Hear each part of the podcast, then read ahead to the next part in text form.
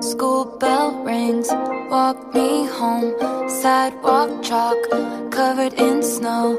Lost my gloves, you give me one. Wanna hang out, yeah, sounds like fun. Video games, pass me a note. Sleeping in tents, it's nice to have a friend. It's nice to have a friend.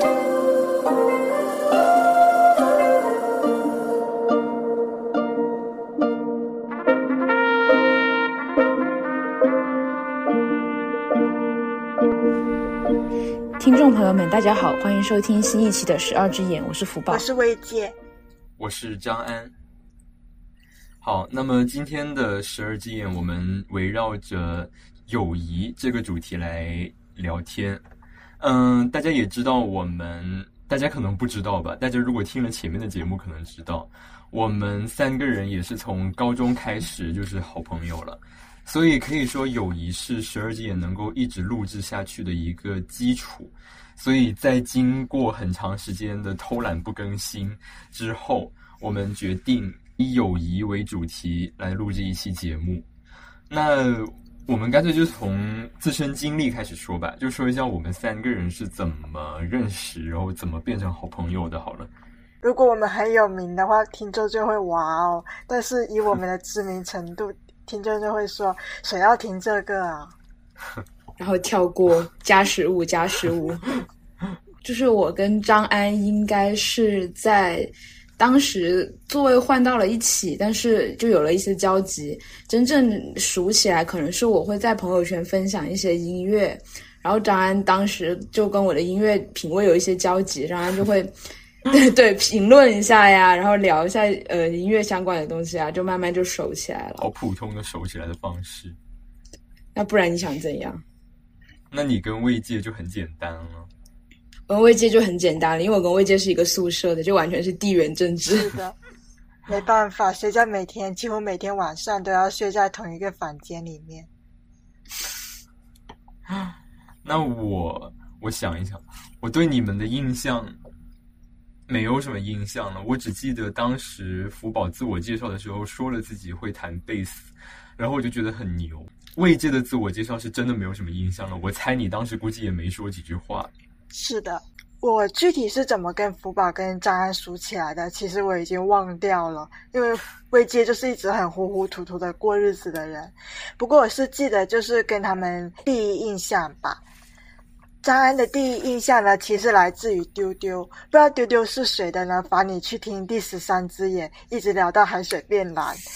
当时我跟丢丢也是舍友，然后我跟丢丢在宿舍里面见面后，吃完饭一起去教室。然后他说，在这个班里面他认识的人不多，其中一个就是张安。然后他说张安是一个很老干部的人。然后我们就在我们学校的那个假山那里遇到了张安，那张安就很老干部似的跟我们打了招呼。那个时候我我还不知道 老干部式的打招呼？我请问，就是你全身散发出的那种气质啊！我对福宝的第一印象呢，其实是在宿舍的第一晚。那个时候，福宝跟我另外一个舍友在聊他们社团的事。那个社团对于现在的我来说也是觉得很高大上，我当时心里害怕极了，说完蛋了，以后要跟这么两个人一起住两年。我当时心里害怕极了，这句话也太好笑了。哎，只是真实的心理感受。我应我应该跟你们，我我跟我跟福宝就是刚刚说的那样了。我跟魏界应该也是地缘政治，就座位换到一起之后，就一天到晚聊天，然后就熟起来了，哦，然后就到现在。对好爱聊我们。然后我们也知道，我们当时其实也是因为高三的时候成为了很好的朋友，才有了要一起录播客的这个想法，然后才到了今天这一期。那所以大家对友谊这件事情，呃，是什么样的看法呢？就随便聊聊自己的认识吧。我对友谊的看法，其实我是一个把友谊看得很重的人。而且比较玄学的说的话，我是一种相信友情是命中注定的那种。可能大家是第一次听过这种说法。所以我们是命中注定，然后要在这里录节目。是的，天，因因为你就是回忆一下，就刚刚讲我说福宝第一天住宿的时候，我对他真的是害怕极了。但最后我们还是成为了朋友。你看，就是有种可以克服那种命运恐惧，对，命运般的。那我的话就是我看过一个电影，就是岩井俊二的那个《花与爱丽丝杀人事件》，然后他他这一个电影其实是完全是讲两个女孩子的友情的，然后我是被片名给骗进去了，我以为是悬疑片，因为它叫《花与爱丽丝杀人事件》，然后后来后来我看了电影才知道，他这个杀人事件的意思是，呃，就是你遇见了一个人是世界上最小的杀人事件，就是你把自己给杀死了。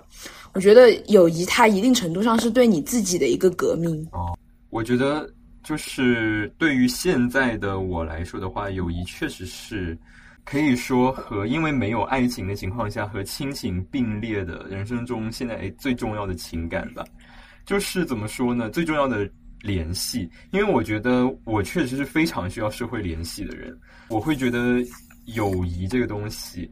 就算之后会有爱情之类的这些联系，他们顶多是同级的，我会觉得他们一样都是最重要的事情。所以现在在我的人生中，友谊也是占据了非常非常大的部分。那我们来看一下一些哲学家对友谊的定义吧。开始背书了，对，没办法嘛，因为我们不知道友谊是什么，我们只好抄别人的作业了。这些总结，它来自汪明安的《论爱欲》的附录《论友谊》。那我觉得其实论爱欲有一个附录是论友谊这件事情，其实也挺有意思的。那那我们就来看一些哲学家对友情的看法吧。首先是亚里士多德，好高级啊！哎，说这个名字都觉得太那个了。哎，没事，亚里士多德很多人都知道，所以还好。那倒是，亚里士多德认为，真正的有爱双方的主体，他们必须具备的条件是，他们都是好人。你觉得我们是好人吗？那就要看亚里士多德是如何定义好人的。我在努力成为一个好人。我觉得亚里士多德肯定认为我不是好人。有可能，亚里士多德觉得说，他们爱朋友主要是希望朋友自身好。也就是说，爱的目的是朋友本人，而不是让朋友来满足自己。从这个角度来说，这样的友爱是一种品质，而不仅仅是一种感情。所以，亚里士多德所说的朋友的两个条件是：朋友双方都是好人，而且交朋友是为了朋友好。哇，好高尚！你们觉得我们的友谊达到了这个吗？不知道，但是我们一开始做朋友的时候，肯定不是奔着这个去的。确实。我觉得首先都是好人，就是一个很难满足的事情了。然后都是为了朋友好，我觉得到现在可能还好吧，至少不会为了朋友坏吧。嗯。然后，然后亚里士多德还认为，真正的友爱双方得到的是相同的东西，这样才是平等的友爱。然后他认为，呃，友爱有一个很重要的条件，就是要共同生活。如果分离的太久，友爱也会被淡忘。越看越觉得，就是我们越来越不符合亚里士多德要求的友谊。嗯，我觉得是说亚里士多德还不知道还有互联网这个东西。对啊，亚里士多德太 low 了，没办法。对他太落后了。太落后。而且亚里士多德，你们对他没有怀有理解之同情。而且亚里士多德还提出，与许多人交朋友，对什么人都称朋友的人，就似乎与任何人都不是朋友。我觉得这句话还挺那个的，因为我觉得我有一段时间，就是可能高中的时候有一段时间，就是没有很深入的朋友，然后就是跟大家关系都挺好的，但是就是也没有很深入的朋友，然后就是那种感觉，可能差不多就是这样吧。我觉得自己回想一下，确实也是这样。但我觉得你们就分得很清，你们就完全不会对什么人都称朋友，不是就不是。对，对，因为不爱社交啊，跟你这种人不一样。好吧，那我现在也是这样了，换一个环境之后，真是完全不一样。那我觉得亚里说的这一种，他还是挺挺难做到的，因而且我觉得他在现代好像已经很难实现了。汪明安提到的再下一个人就是培根。培根的话，他就比较不一样了。培根否定了亚里士多德的观点，他认为朋友不是另一个自己，因为朋友的作用比他自己要大。对培根而言，友谊有三类帮助功能，分别是情感上的帮助和理智上的帮助。以及各种事情，平时的事情上面的帮助。他说朋友重要，是因为朋友对我重要，对我有帮助。如果不能帮助我，对我没有用处的话，这样的朋友就没用了。所以培根的友谊观是非常的以自我为中心的。培根好看重实用啊！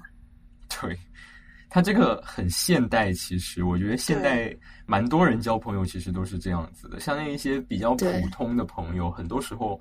不得不承认，可能确实就是这样。嗯，对。但是其实你从本质来说，我们交朋友可能也是确实是对自己有一定的满足，或者兴趣上的也好，精神上的共鸣也好，确实是对自己的一种满足才会去做朋友。如果说你这个人他没有给我任何精神上的愉悦或者共鸣的话，我确实也不会跟他当朋友。确实，确实是这样。嗯。像如果哪一天你们只让我觉得很痛苦的话，我就会删你们。对，现在张然在博客里面放狠话，然后其实他最有可能是被先删的人。确实，说的挺好的。那哲学家的观点我们就看到这里，那哲学家的观点我们就听到这里了。就虽然说哲学家在他们的观点里，都很多人认为友谊是非常高高尚的东西，是非常需要被珍惜的东西，但是其实我们认为，我们现在的社会对友谊，嗯，是会进行矮化的，就是和其他情感相比起来，友谊受到了比较严重的矮化。不知道听众朋友们能不能同意这件事情？但接下来我们来列举一些友谊被矮化的表现。呃，那首先想要讲的话，就是我觉得友谊作为中心主题的作品应该是很少的。就我觉得平时像你随便找一部电视剧看，然后里面如果有什么感情线的话，百分之八十最重要的那条感情线一定是爱情线，可能不只是百分之八十吧，可能更高。就很多情况下，那些影视作品、文艺作品里面。都是爱情中心的主题，而不会有友情中心的主题。那我觉得，如果我们认为，至少我认为，友情并不比爱情不重要的话，这样子对友情其实是很不公平的。那我自己可以想到的一个我很喜欢的以友情为中心的作品，就是《哆啦 A 梦历险记》系列其中的《哆啦 A 梦七小子》这个部分。因为我小的时候就非常喜欢看哆啦 A 梦，我觉得很多读者可能不知道七小子这个系列，因为它算是一个哆啦 A 梦的番外篇。他现在已经停止更新了，不会再把这个设定搬出来了。他就是讲的哆啦 A 梦在上学的时候，哆啦 A 梦就像机器人学校的时候，和来自六个其他不同国家的哆啦 A 梦成为了好朋友，他们结为兄弟，然后呃一起冒险的故事。然后他们这个故事就是完全以友情为中心的，因为。他们几个人在那个一次历险之中，有几个人是被困在了一个什么城堡，反正，然后他们要去拯救其他人的话，就需要获得一个叫做友情电话卡的东西。那这个友情电话卡就是只要你遇难了，你拿出友情电话卡，你就可以召唤到其他的朋友。整个系列可能有十几本漫画吧，都是这七个朋友的故事。它里面也有一些那种爱情线，就比如那个来自美国的哆啦 A 梦和哆啦 A 梦的妹妹，他们谈恋爱，作为很不重要的爱情线。那我觉得像现像哆啦 A 梦七小子这样以友情作为中心的作品，其实确实还是不多见的，而且非常强调友情这个情感的作品，确实不多见的。刚刚张安讲哆啦 A 梦的时候，我又想到蜡笔小新。不过我想说的是，蜡笔小新的剧场版，其实蜡笔小新剧场版里面也很强调友情，就是那个野原新之助跟他的那个几四个朋友会一起去，类似于拯救世界这样。哦，对，然后我就想到，其实好像面对孩子的很多的一些动画作品，还是会有友情相关的。我会想到另一个我小时候很喜欢看的动画片，就是《小马宝莉》。哦，小马宝莉的副标题就叫“友情的魔法”。哦、对，对，嗯，不过我说这个是想提到一些之外的，就是在二创的过程中，很多人都会更加关注，就是这个动漫里面这些卡通人物他们之间的爱情线、CP 线，而不是他们的友情。而且看就是小朋友的这一种故事才会去讲友情，然后大家就默认长大之后中心就是爱情了，是，然后就要让位。我觉得这个就很显然体现了对友情的矮化，因为就是我们也经常会听到一句话，说什么“友谊以上，恋人未满”这种话。那他的意思就是说，友谊往上走就是爱情，友谊就是在爱情之下呗。我甚至觉得这是我们的性压抑的成果，就是你在成年之前一直在告诉你不可以谈恋爱，谈恋爱你就完了，然后到了成年，就是这个禁忌就一夜之间放开了，你上大学你就可以随便谈恋爱了，然后大家就会觉得啊，谈恋爱这个事情特别重要，因为我以前都不能做，所以我现在一定要去做，然后就让友情变成了副线，从此就一往无前的去寻找爱情，然后就忘记了那些东西。是。现实中进入婚姻关系、恋爱关系之后，很多人确实就是没办法再继续把友谊作为核心了。像如果你在一个婚姻关系里面的话，如果你说你今天要去跟朋友看电影，而不是跟家人，而不是跟你的呃配偶去看电影的话，那这个事情我觉得很少人会做。就是当他们两边都有一样的要求的时候，很少人会选择朋友那一边。进入这种关系就很自然而然的，大家就会把友谊给排除在外了。那其实我会觉得，嗯，那其实我们会觉得说，这些情感他们在本质上，在精神层面上，应该是可以认为是互通的。就是我们不应该说去那么那样的拔高。这一种情感，而把另外一种情感认为是他的呃下一级，我觉得，如果我们仅仅从精神层面上看，人和人之间的情感是没有必要被那么严格的分成爱情、友情和亲情的，因为我觉得其实我们自己很多时候也不一定能够分得清我们对某一个人是什么样的感情。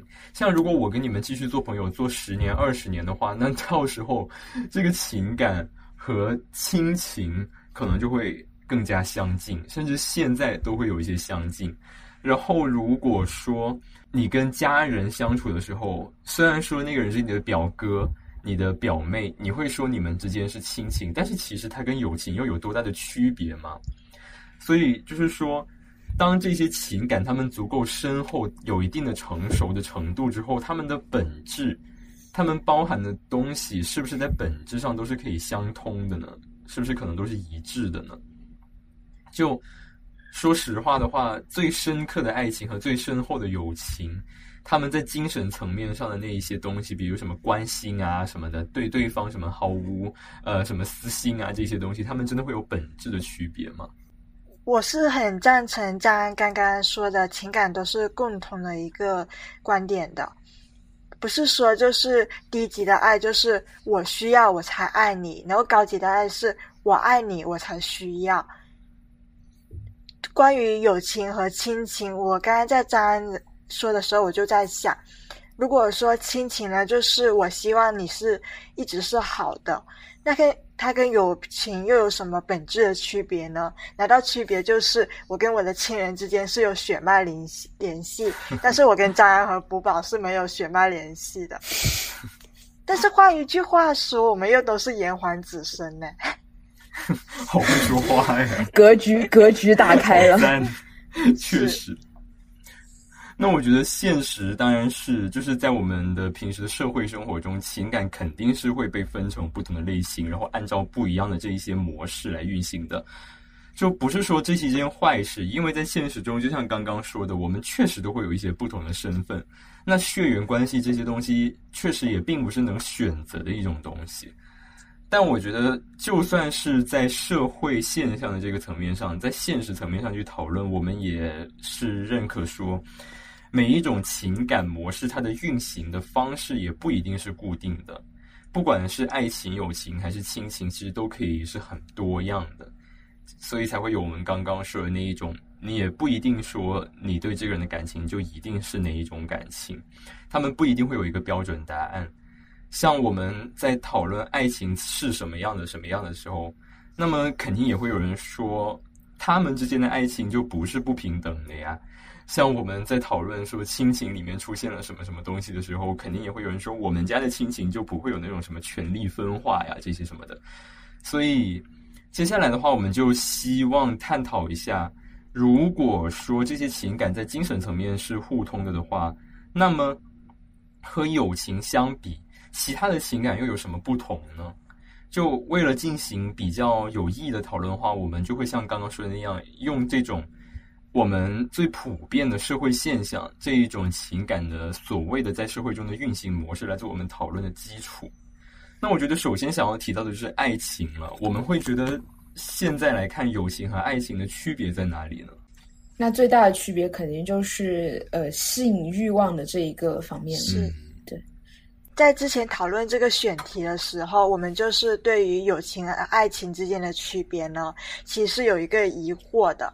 就当时就问张安和福宝说：“友情和爱情到底区别在哪里呢？难道区别就在于我跟朋友不会拨嘴、不会做爱，但是我会跟那个爱人做这件事吗？”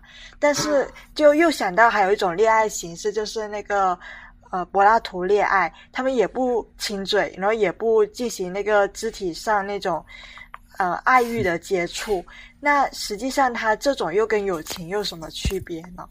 如果是那一种爱情的模式，其实它，我觉得这个不存在于现实中啊，在现实中它应该是不太存在的。但如果到了那样的程度，它确实，我觉得想不出跟爱情有什么区别，它就更佐证，我觉得更佐证了我们刚刚说，它在精神层面上其实是可以想通的。就是还有很大部分的人呢，会认为爱情会更加有激情一点。其实仔细想想的话，就是我在网上观摩，对的，因为我没有什么实际经验，我一直都是网上观摩人家谈谈恋爱。恋人之间呢，他们绝大多数的。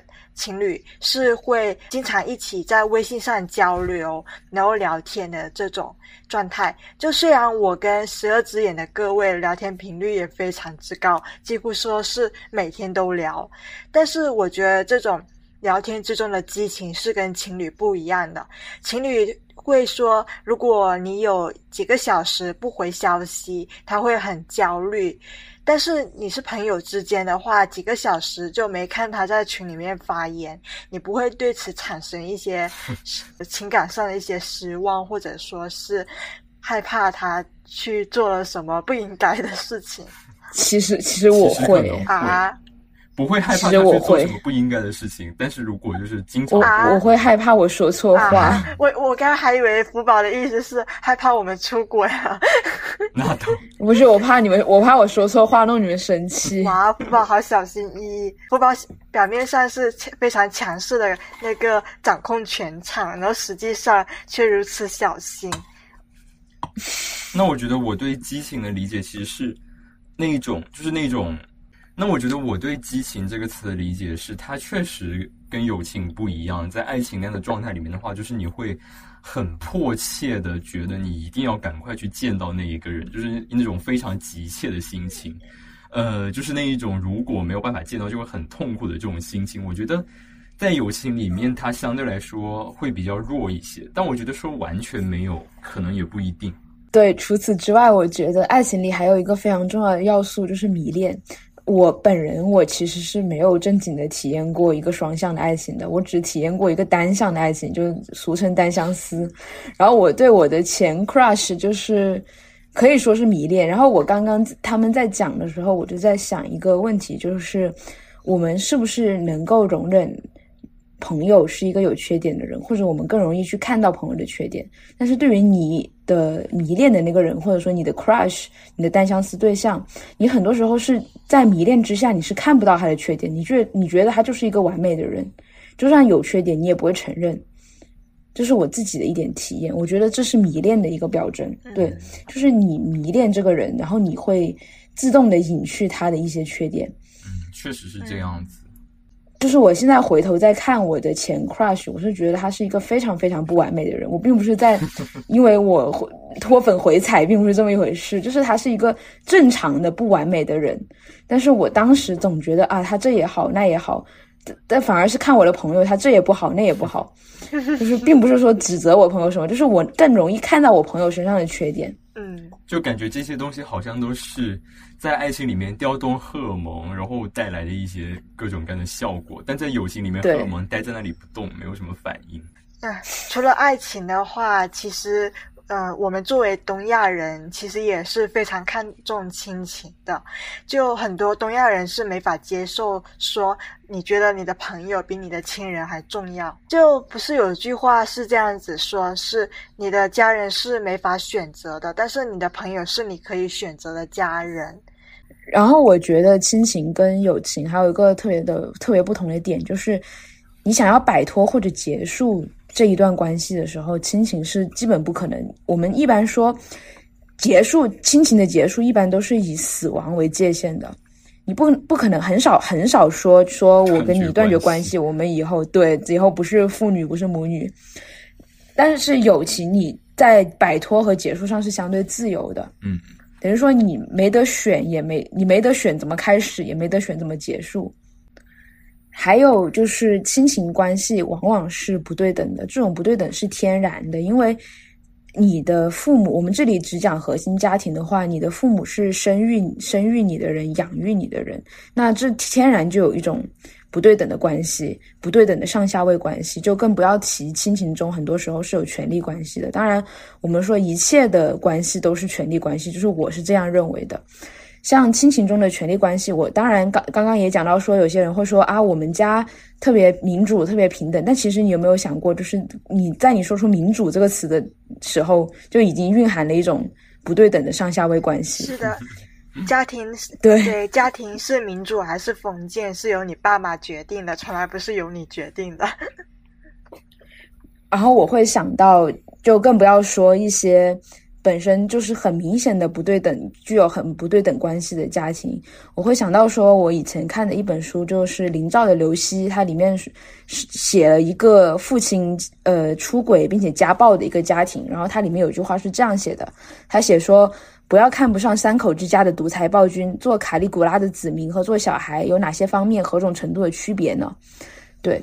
就是我个人来说，其实也是有所体会的，因为我们家是我父亲的话语权相对会大一点，很多时候就会让让人有一种是他在独裁的一种印象，是他来决定一切。像你要做什么决定的时候，你跟妈妈说，妈妈往往都会说啊，那我们再跟爸爸商量一下吧。对。当然，我不是说不应该跟爸爸商量，就是重大的决定一家人一起商量是很正常的，对。但是客观上，这个权力关系已经体现出来。对，嗯，对。那我觉得爱情就更不必多说了，因为，呃，也不是说更不必多说吧，在爱情里面，我觉得在现存的这种社会里面，客观上社会结构就是会导致一段。呃，性缘关系之间存在这种权利的不对等。就虽然说我不知道是否能够真的存在那种关系对等的一个异性恋情侣关系，但是就算你们在两个人之间真的做到了对等，当你们走出你们两个的家门之外的时候，这个事情其实就变得完全不一样了。你遇到的人，你们双方的父母。都会让你感受到这段关系，特别是在这样子的社会结构，在婚姻制度之下是根本不对等的。我觉得是，我觉得爱情不对等的话，也是婚姻制度是一个很。重要的一个作用，就像张刚刚说的，就算你们两个人相处时可以做到完全平等，但是，一旦你们走出你们之间的圈子，步入社会，然后甚至说走进了婚姻关系，你就会发现，往往是作为女性的一方，她是通过婚姻制度，她是要到男性的家庭。那有些人就会说：“哎，不会啊，我们两个人就会组成一个小家庭嘛。”但是不可否认的是，就是在我们现代社会这个现行的状态下，呃，绝大多数时候呢，都是女性去适应男性的家庭，而不是说男性去适应女性的家庭，就体现一个权利是一个很不对等的状态。就我觉得很现实的，如果两个人都工作，然后这个时候女性因为生了孩子要开始休产假了，然后被公司裁员，然后失去了收入，那马上这个经济带来的这种不对等关系就会出现了。对对对。就即使说这个女性她会选择继续上班，但她也会受到一些指控，说你太不顾家庭，太不顾孩子了。但是你很难想象一个男性会受到同样的指控。然后大家可能会认为友情中的权力关系会相对我们刚刚说的两种关系会稍微淡薄一点，但友情中确实也是存在蛮明显的权力关系的。其实很多听众应该都有一个体验，就是。一个三人的小团体中会有一个人他是主导，然后另外两个人的关系呢就会显得没那么紧密，好像就是通过这样一个人作为纽带把三个人连接在一起的。哦，我刚刚福宝说了，我就想到一个例子，就是《哈利波特》里面的掠夺掠夺者，他这个组合里面就是詹姆把小天狼星和卢平他们联系在一起，然后小天狼星、卢平他们之间的关系就并不是很紧密。对。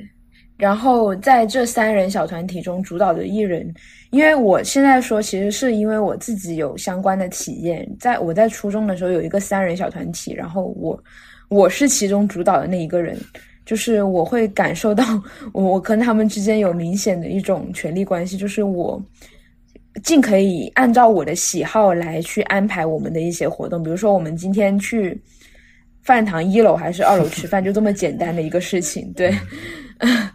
对我，所以我觉得友情中其实也是有权利关系的，就不光是三人的关系，两人的关系也是如此。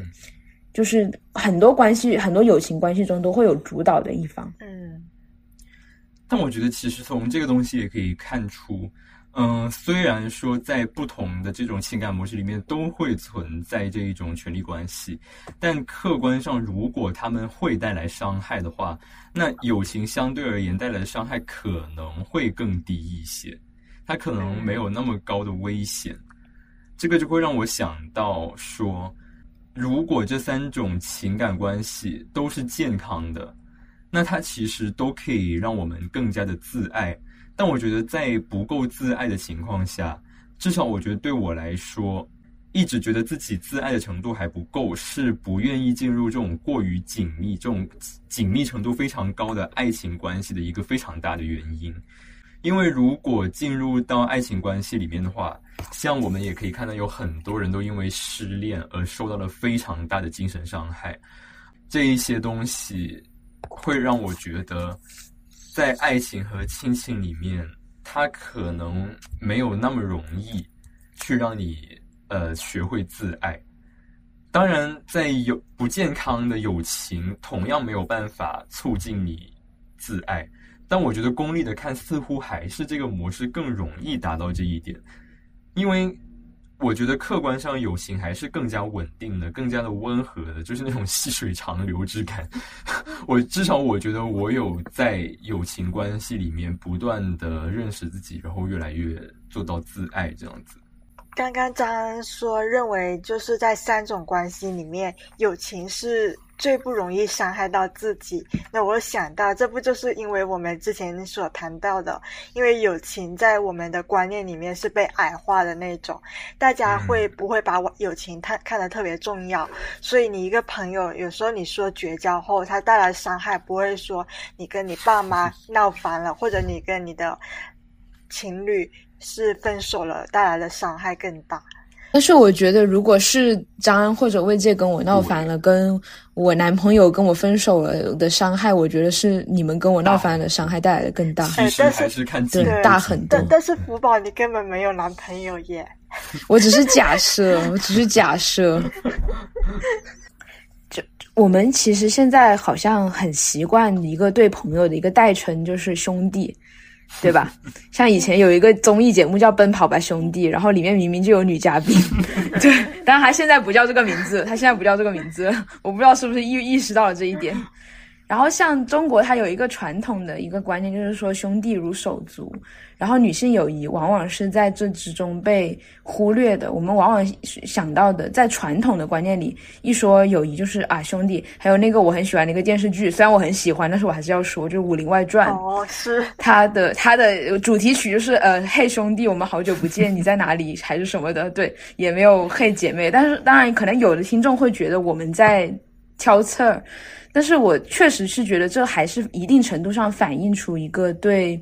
女性友谊，女性友谊一定程度上的隐身吧。然后就是在隐身的同时，我们能看见的地方，女性友谊往往是被矮化的。矮化的表现是什么呢？比如说，嗯，我我我很感触很深的一个，就是我从小都在被灌输，也不能说灌输，就是从小都在听的一个说法，就是你们女生连上厕所都要一起。然后或者什么塑料姐妹花，或者女生的兄女女生的关系就是争风吃醋、勾心斗角，或者女女女生呃一对闺蜜爱上了同一个男性，他们就会怎样怎样的吃醋，怎样怎样的勾心斗角。对，在然后这样子的表述，这样子的偏见或者说表述在男性的友谊中会稍微少见一点，就大家可能会认为说男性友谊是一种更加不能说现实吧，就是。更加的牢固，或者更加的脚踏实地的东西。他们会说什么有义气之类的？对，是，嗯，对，啊，就是很多文学作品之中，或者影视作品，我们很容易就想象到一个作家或者编剧，他塑造了一对那个闺蜜，然后很快这个闺蜜就会爱上同一个男人，然后从此分崩离析。对，刚刚魏界说到说说这个编剧写一对闺蜜爱上同一个男人，我立刻就想到了一个台剧叫《华灯初上》，对，里面就是说那个杨锦华她演的那个苏妈妈是叫苏妈妈吧，跟那个林心如演的 Rose 妈妈爱上了，就同时爱上了凤小岳演的那一个男的一个编剧。然后他们两个就闹翻了，对对，所以我当时看到，其实我觉得这部剧对女性贫困的刻画还是蛮动人的。但是我看到这一个剧情，我就完全是觉得怎么会这样？嗯，说到影视作品的话，我就想到《乱世佳人》。其实我没有看过《乱世佳人》这部影片，我看的是它的原著票。关于《乱世佳人》，就有很多人提到他，就马上想到了斯嘉丽和白瑞德的爱情。但其实我看原著的时候，我更在意的是斯嘉丽跟梅兰妮之间的友情。斯嘉丽和梅兰妮他们其实也是同时爱上了一个男的。我我其实对整部作品我最触动最深的，其实是斯嘉丽后面跟梅兰妮一直回一起回到了塔拉，然后为了生存，那个斯嘉丽要亲自去种地摘棉花什么的。然后在这个期间，有一个北方的士兵试图来打家劫舍，然后斯嘉丽他用开枪射死了他。然后就在这个时候，梅兰妮就听到了枪响，她就拿着一把刀，但是梅兰妮她是处于一种身体很虚弱的状态，她就拖着一把刀下来要来支持斯嘉丽。然后后面他又把斯嘉丽圆谎，然后告诉他要把尸体埋在哪里。我当时对这个情节是非常之感动的，这这件事也是成了斯嘉丽和梅兰妮后后来的一个独属于他们两个人的秘密。我觉得他们两个的友情完全是比关白瑞德的爱情更伟大。白瑞德只是想把斯嘉丽塑造成一个自己想要的那种人，然后一旦斯嘉丽有一种要逃脱他的设想的方向的话，他会很很恼怒。后来后面他不是生了一个女儿吗？就一直把女儿往他梦想的斯嘉丽的方向去培养。所以我一直是不明白为什么乱世佳人大家很推崇他的爱情，然后觉得斯嘉丽应该在最后分手之后再去去找白瑞德。刚刚魏界说到那个情节，我就会想到一个日剧叫《直美与加奈子》，还蛮老的一个，也不能说蛮老吧，就是我初中的时候放的一个日剧。他就是说加奈子他跟一个银行银行的一个也不能说高管吧，但是他还是有一定地位的一个男的结婚了，然后。结婚了以后，这个男的就一喝醉酒就家暴加奈子。后来他有一天终于受不了了，直美就说：“我们两个把他给杀了吧。”然后他们两个就在就直美就晚上到了加奈子的家里，在趁着那个男的睡着了以后，跟加奈子一起把他给勒死，并且抛尸了。很不错，对，就是这样一个故事。很不错。对，刚刚刚刚福宝说的这个故事，就让我想到了《雪花秘扇》，这也是一部电影，但它的豆瓣评分可以说有点低，只有五分多，好像。它是李冰冰跟全智贤演的，它讲的是呃一对女性，她一个现代和古代一个故事的穿插，里面就是讲有一种古代的女性关系叫做老童。这个老童呢，意思是指同年出生，然后脾气、长相相近的女孩，然后他们一相一生相互照顾，然后相互爱惜，然后作为推心置腹的姐妹，就跟一般的朋友不同。他老同呢是只能是一对一的那种，对，是不是听上去对，很像一种爱情？那在在电影里面，他们讲呢，婚姻呢，女性是没得选择的，但是老同是女人她自己选择的一个对象。在电影里面呢，就是李冰冰和全智贤他们饰演的，其实没有爱上同一个男人。实际上，他们实际上是这样的：全智贤呢，为了让李冰冰呢能过上更好的生活，不要被他所拖累，所以撒谎说他爱上了一个男人要跟他走，然后两个人从此分崩离析。但是实际上，全智贤是为了李冰冰。最后，全智贤出了车祸，有点老套。李冰冰呢，就为了他赶了回来，放弃了一个大好的工作机会。这部片呢，虽然它评分不是很高，但是我看的时候很感动。特别是就是最后，李冰冰和全智贤躺在呃病床上，出车祸的那个全智贤，他身上都全是绷带。然后李冰冰说。呃，就是我终于就是明白，就是怎么去真的爱一个人，然后两个人一起就是在病床睁开眼睛的时候，我真的也是差点要哭了，因为就是给了一种友情的模板，这个友情是如此的重要，它比你的什么工作的机会，然后比什么爱情都远远不是不及它的。嗯，对，这也是我很少就是看到在影视作品中把女性的友谊，呃，推得如此崇高。刚刚说到的都是影视或者书籍里面的一些女性友谊。其实说到女性友谊这个词，我第一时间想到的一个例子就是张爱玲和她的挚友闫英。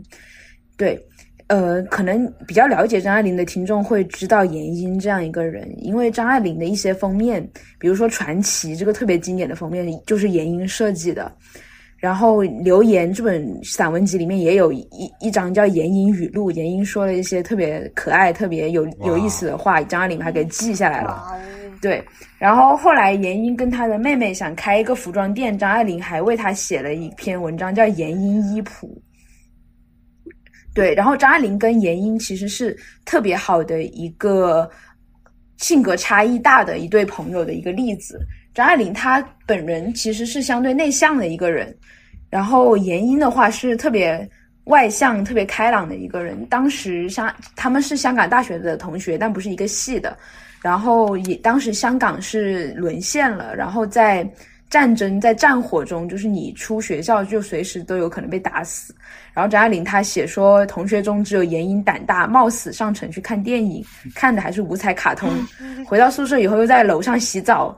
那个榴弹打碎了浴室的玻璃窗，她还在盆里从容的泼水和唱歌。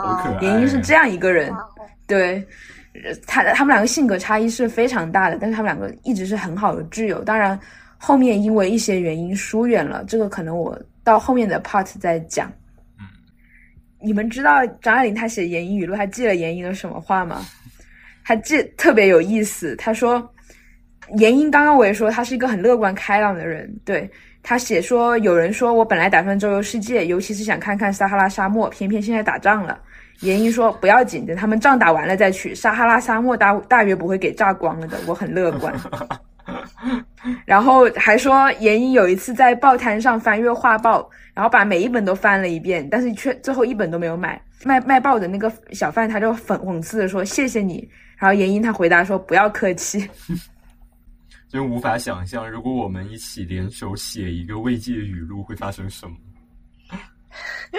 那肯定会非常刻薄。我记得有一次我们在群聊，然后有一个点我想批评张安，那我当时心里非常之纠结，但我最后还是说了。对，那我说完之后，我这么说，就我知道这么说会让张安感到难受什么的，但是如果不说的话，我自己会很难受，所以我说了。对，就是我特别佩服魏界的一点，因为我是一个面对朋友的批评和批评朋友对我来说都是特别困难的事情的人，我很难说去直接指出朋友的什么不足或者缺点，或者批评朋友。就是我是做播客以后，呃，可能会跟跟魏界和张安有一些观点上的冲突，我才会在群里面把它给指出来。但是我以前是不会去批评朋友的。然后，但是我现在依然面对朋友的批评。如果我有什么观点跟你们不合，你们说我的话，我会很难受。我就是一个经不起批评的人。对。哦，那那天我跟张安说的就不适用于福报。那天张安说他无法做到去批评朋友，然后我就说，既然你都可以接受我批评你了，为什么你不能接受你批评我呢？那没想到福宝没办法接受，但没办法，还是要批评你的。对，我觉得其实心里面是可以理解，说我们批评自然是说，如果是换一个人，我就懒得批评了，也就是希望我们能够不断的磨合，然后大家越来越好才会进行批评。但是真的要说的时候，还是挺难的。嗯，对，然后我这种性格就会导致一个非常不好的恶果，就是我对你们有所不满，然后 认为你们有缺点的时候，我就不说，我就憋着生闷气，最后就变成了我开始讨厌你们。我记得特别清楚的，就是我高三的时候有一次跟张安说：“你最近不要跟我讲话，因为我最近很讨厌你。”同样的话，我也对张安讲过，张安食材。天哪！呃，我记得有那个时候呢，会有一个时间段会很讨厌社交，那我就会拿一个便利贴贴在我的桌子上，说不想跟你们讲话，不要给我讲话。我记得，对。然后一开始的时候，我记得你们还是比较不安的，然后后面就习惯了，因为次数太多了。对，因为我觉得确实客观上是。虽然说我们可以理想的去讨论友谊这样友谊那样，但是确实真的在友谊里面，我们没有办法永远那么的和谐。像这种讨讨厌之类的，我觉得你们跟我说那个之后，我会非常的接受。我觉得我要识相的，识相的照做，然后过一阵子反正就没事了。因为我觉得迟早我可能也会有这样子的想法，不过我应该没有过吧？我有说过吗？没有，没有。或者你曾经有过，但是你不敢说。下次我要试用。理想中的友谊好像一切都是很顺水的样子，但是落地到现实生活中的话，我觉得会讨厌朋友是不可避免的。嗯，也是很正常的事情。对我，我所有朋友，因为嗯，我几乎所有朋友都被我讨讨厌过。哦，不是几乎所有，是真的所有都被我讨厌过。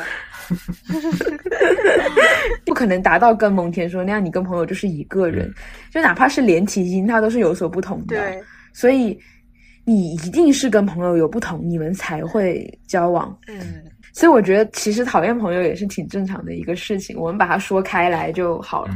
嗯，那所以当我们跟朋友观点不同的时候，比较好的做法是什么样呢？像我们现在的话是怎么做的呢？我们现在的话就是在群里面求同存异。哦，说是求同存异，不如说是差点要大吵特吵。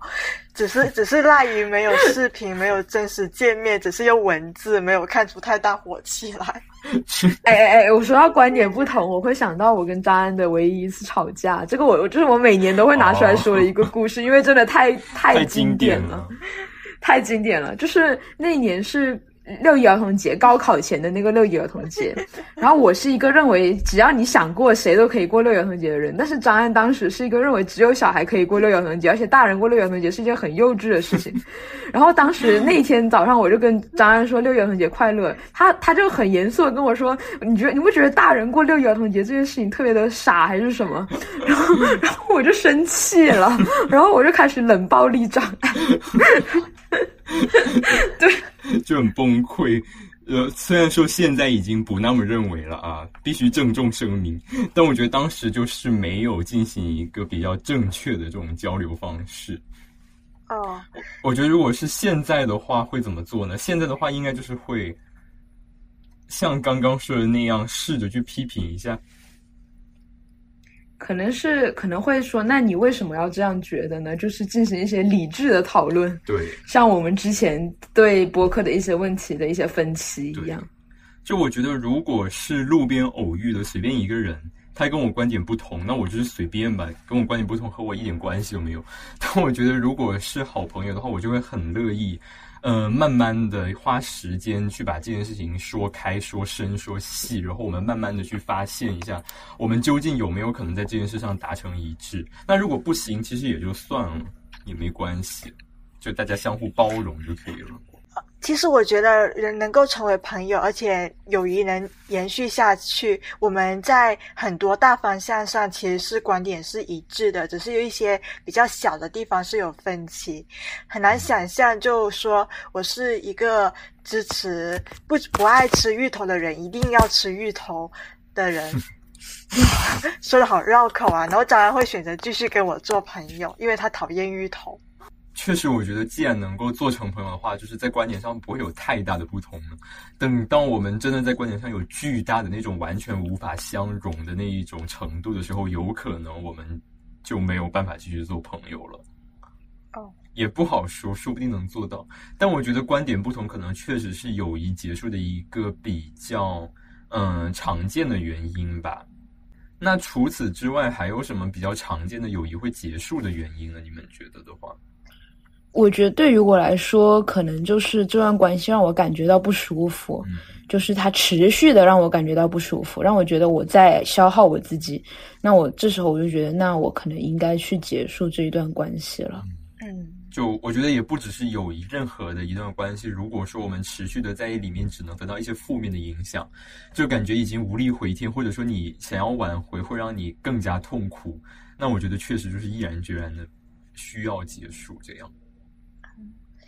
那除了说像因为观点不同，或者说感到痛苦而选择绝交这种比较激烈的形式的话，我觉得友谊结束还有一个形式就是淡忘。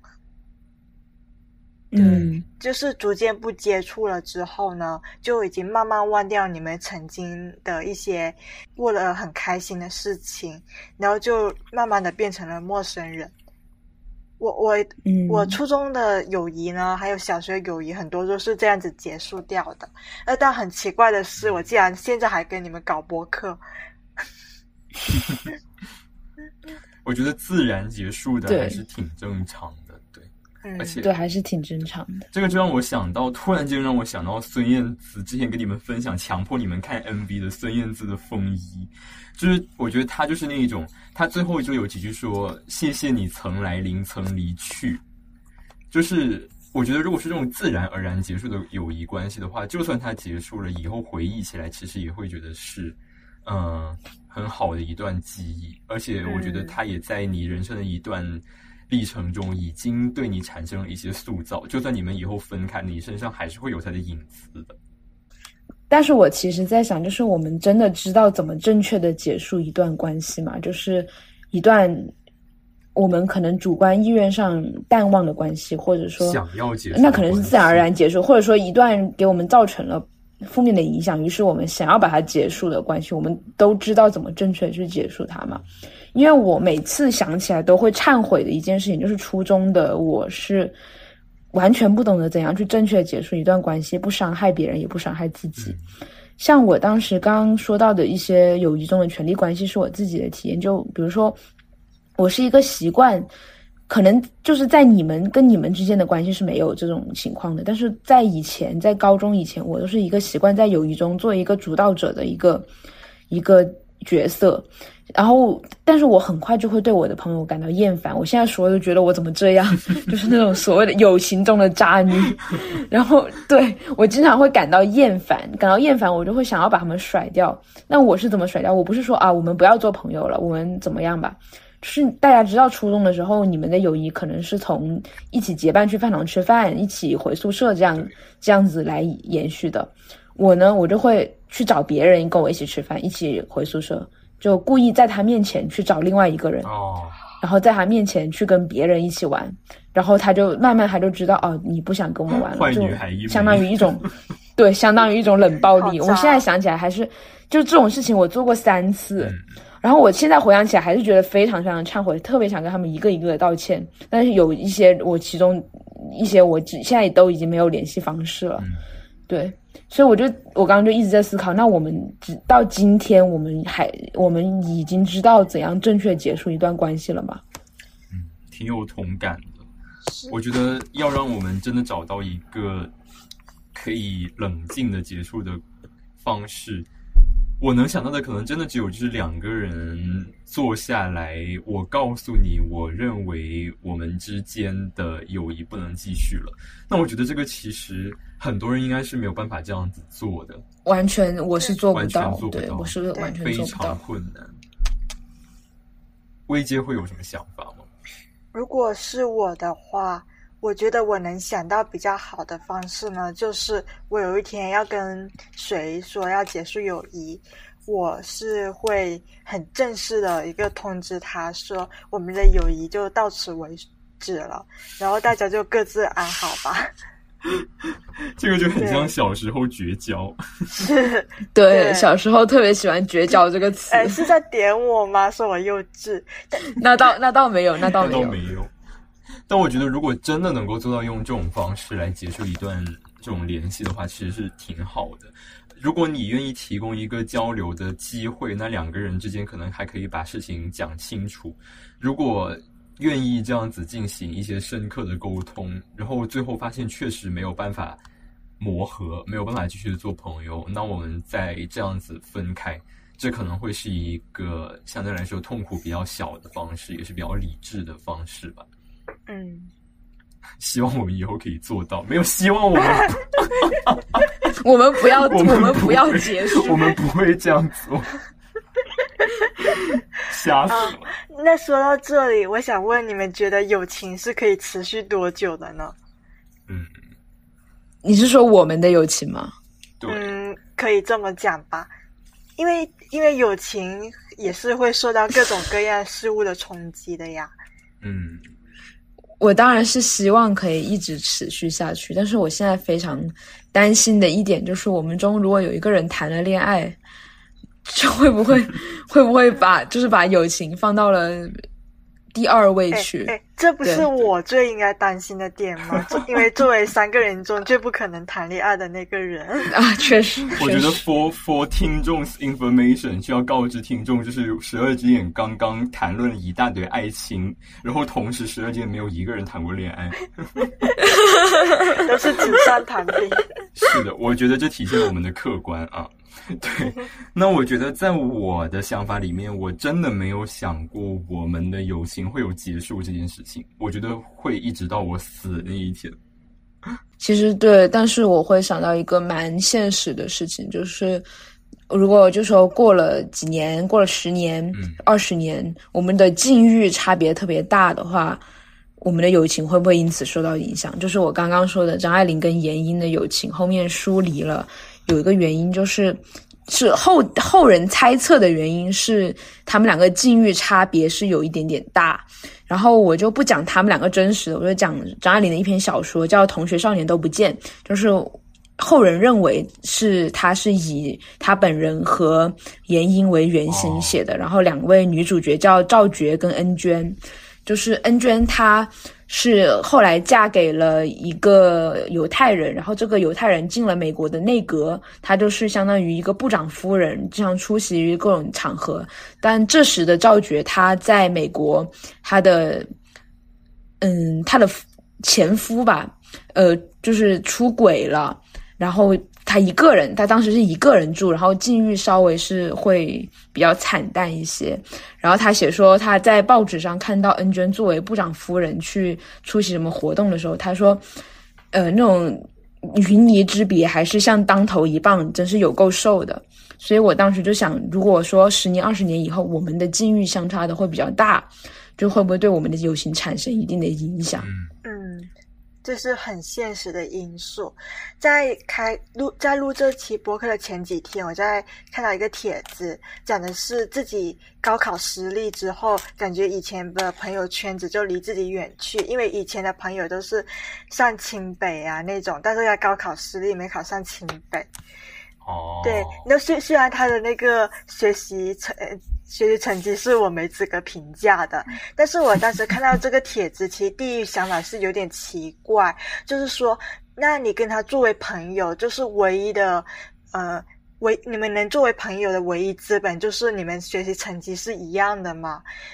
对，如果按这个这样子论的话，那我其实是没办法跟福宝和张安做朋友的，因为我在我在 大家之中是学习成绩是最差的。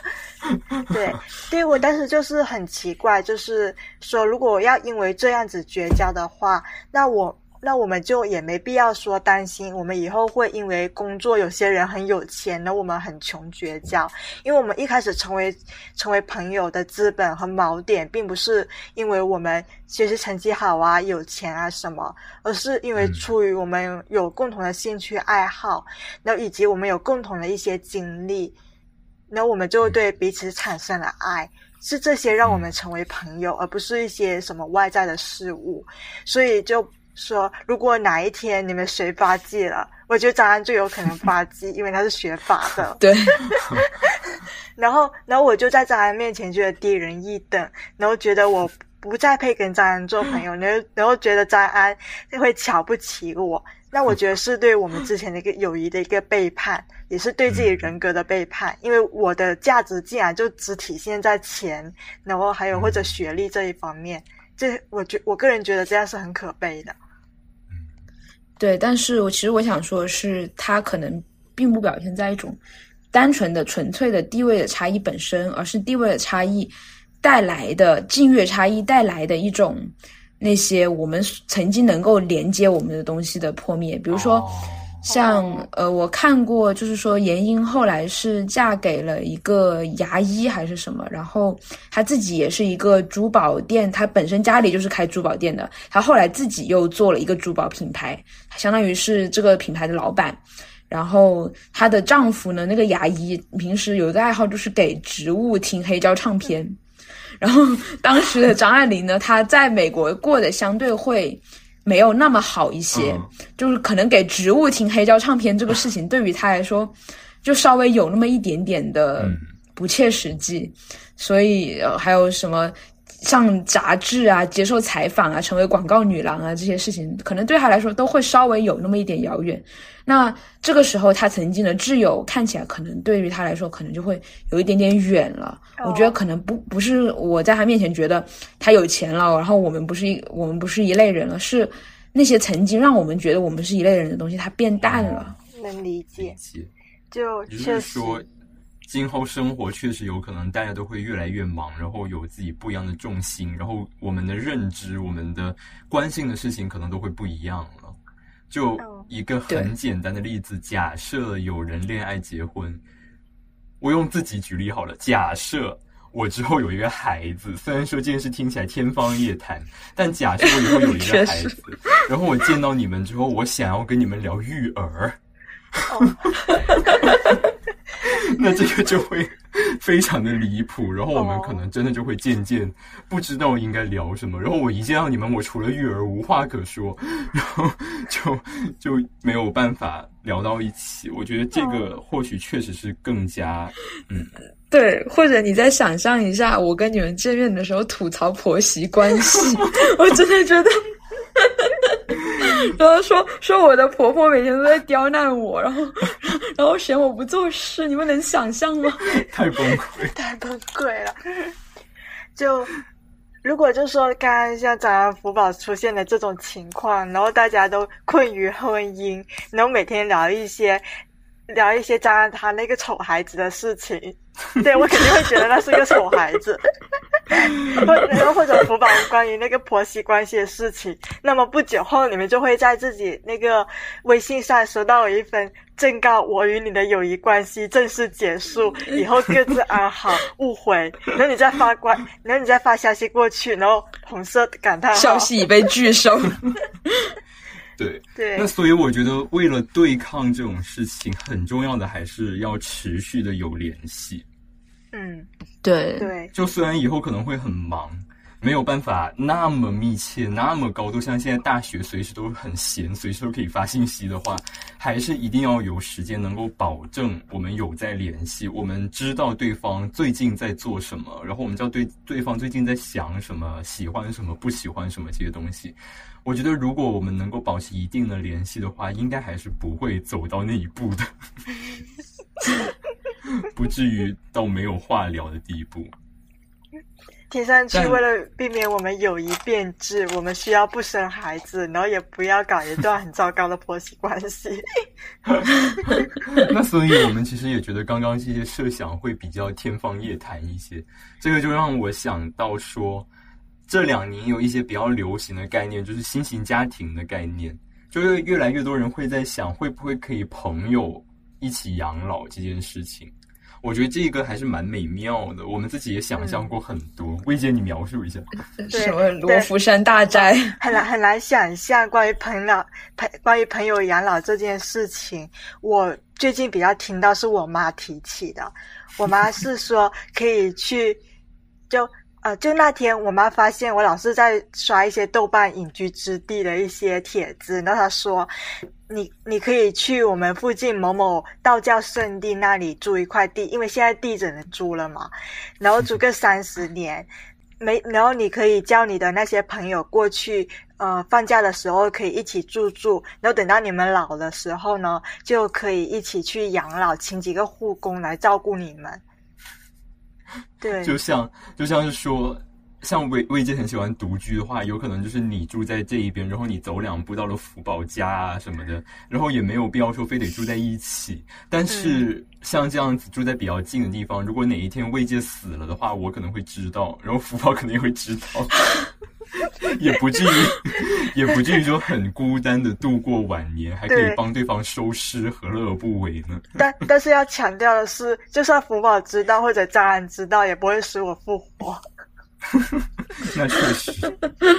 确实，就这个概念，其实这两年还挺流行的，甚至会有那一种，我在其他的节目里面听到，现在甚至已经开始有一些养老院开始卖那一种朋友养老的服务了。就你可以几个朋友一起交钱给那个养老院，他就会给你提供一个地方，你们可以住在一起，然后你们经常每一年都有很多的旅游项目，然后就是成团一起走。就让我想到那个日剧叫《重启人生》嗯的大结局，哦就是他们几个女女女生几个朋友都没有结婚生子，然后他们最后几个四个人一起四个老太婆一起在养老院里面乐呵呵的坐在那个地方，就就是结局啊。结局是他们后来转世变成了鸽子，然后四个人一直一起站在电线上面。太赞了。不过刚刚张安讲到说一起去旅游，然后我就觉得好像是收割我们养老金的一个方式。那不然养老金反正也不知道留给谁，不花的话，你就不能打赏给秀才吧？但但旅游他就可能会把我们这些老太太、老头子拖到那种购物中心，然后要买了才能走。到时候还是我来做攻略吧，我来明鉴，这样我们就不用去购物中心了。所以一定要多做那个脑力训练，然后我们就保持清醒的头脑，就可以自己做攻略了。对，不过也有可能就是我们之中有人那个老年痴呆了，然后经常就说啊，你是谁？你是张安吗？哦，你是福宝 福宝的那个孙女士吧？说实话，确实这些东西都还是蛮大的挑对战，的。确实对。那不管今后到我们老的时候会怎么样，至少就是今天我们下定决心要努力的把我们这一个友谊维持到越长越好的时间。嗯，对，不过如果万一以后十二只眼播客因为火起来，然后分赃不均、分崩离析，那这会成为很经典的一期。到时候就怪听众，听众们自己加油。好，还有什么吗？有没有什么比较好的？没有什么，我们没有结吧。没有了，结束吧，结束。好，你们说，我从来不说这个的。对，一般都张安说。哦，是我吗？对啊，哦、好。对啊，好，那今天我们精心准备的这一期友谊为主题的节目就到这里。如果听众朋友们觉得这一期还不错的话，可以给我们点一个赞，又 要讲这些，然后把它分享到朋友圈等等等等。我们也很期待大家给我们的反馈。好，那今天的节目就到这里，我们下次再见，拜拜。拜拜拜。就在一辆